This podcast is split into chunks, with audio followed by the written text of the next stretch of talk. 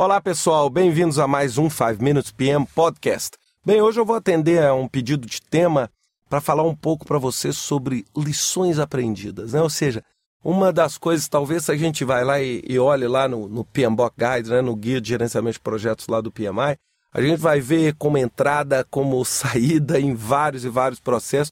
Todo mundo que você conversar na sua frente vai falar, é importante demais, é muito importante, temos que ter lição aprendida. Mas afinal, como é que a gente faz lição aprendida, né?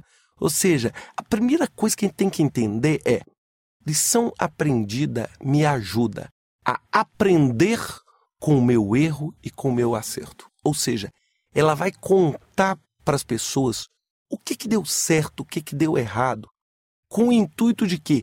De aumentar as ações que deram certo e minimizar as ações que deram errado. É uma forma de documentar para o futuro. É, muita gente chega e fala, mas projeto é algo completamente novo. Será que a lição aprendida que eu tenho, ela é válida dentro desse cenário novo?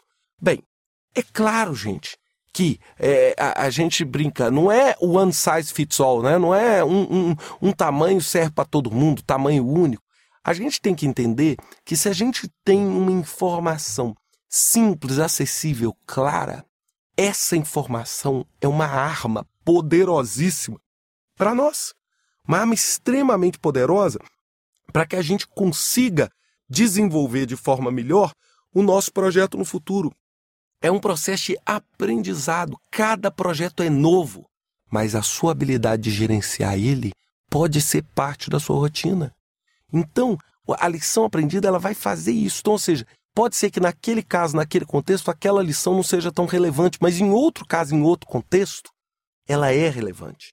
Então, a primeira coisa que a gente tem que entender na lição aprendida, o que, que uma lição aprendida boa tem como característica? Primeiro, ela é simples. Simples. Ela põe numa linguagem clara. Ela é rastreável. É você falar assim: olha, nesse momento aqui, com esse tipo de fornecedor, nessas características, é fria. Não devo fazer isso. Por quê? Porque ao fazer isso eu gero isso, isso e aquilo. Não é? Eu dou um exemplo.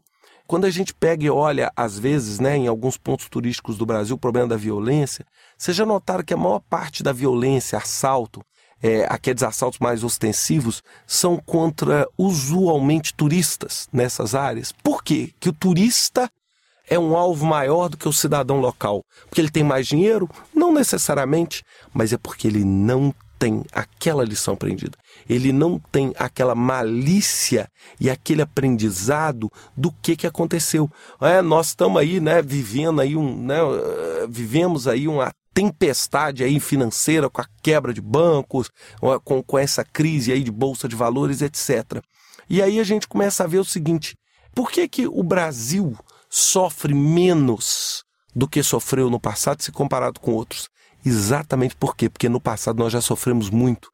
Então nós aprendemos. Então, por exemplo, a legislação bancária brasileira é uma legislação muito mais sólida do que o usual, muito mais controlada pelo governo. Por quê? Por quê? Não é, não é porque a gente quer, é porque no passado isso foi fundamental, porque no passado nós aprendemos com aquele erro. E aí sim nós conseguimos nos tornar mais competentes. Não é? E como a gente registra essa lição? Então, eu gosto muito de mapas mentais para registrar. Tem gente que gosta mais de uma estrutura hierárquica, assim, do ponto de vista itemizada. Eu já, olha, vou contar um caso para você. Eu já usei o Project, onde eu coloco em cada nível e eu vou criando as categorias de lição aprendida.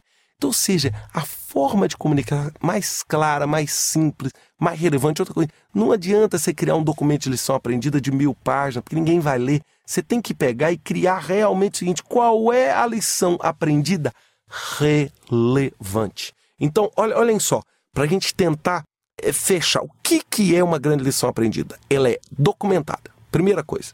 Então, você vai ter ou um, um modelinho no Word, ou um modelo no Excel, ou um banquinho de dados no Access. Eu gosto de brincar aqui falando essas coisas simples, porque nem todas as pessoas têm estruturas muito complexas de armazenamento. Mas quem tiver dentro de uma grande corporação e tiver uma estrutura sofisticada de gestão de documentos, etc., é claro, use, use. Eu já vi gente usando grupo no Yahoo para fazer isso, ou seja, qualquer lugar onde você consiga é, documentar de uma forma simples. Então, simples.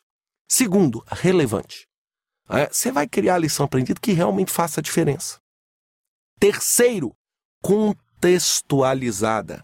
É? Ou seja, não adianta eu criar uma lição aprendida que não é contextualizada. É, é, é, é, mais ou menos assim, eu chegar e falar assim, olha, o pessoal na Bahia é muito, muito, poxa, muito religioso.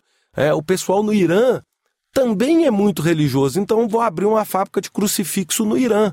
Pô, você está fazendo uma analogia enlouquecida. É? Ou seja, uma analogia que não tem nada a ver, apesar de estar tá tentando usar lições aprendidas relevantes. Então tem que estar tá dentro de um contexto. É? Tenta dentro de um cenário para a gente entender o contexto dessa lição. Então são coisas simples. E outra coisa, eu gosto muito informação visual. Se você puder acrescentar foto, puder acrescentar vídeo, nós estamos hoje com essas mídias digitais maravilhosas, acrescente vídeo, tudo. Crie esse banco de conhecimento, porque isso é o que vai valer dinheiro e o que vai diferenciar as empresas no futuro. A capacidade com que elas têm de aprender e se adaptar rapidamente. Essa vai ser a grande diferença.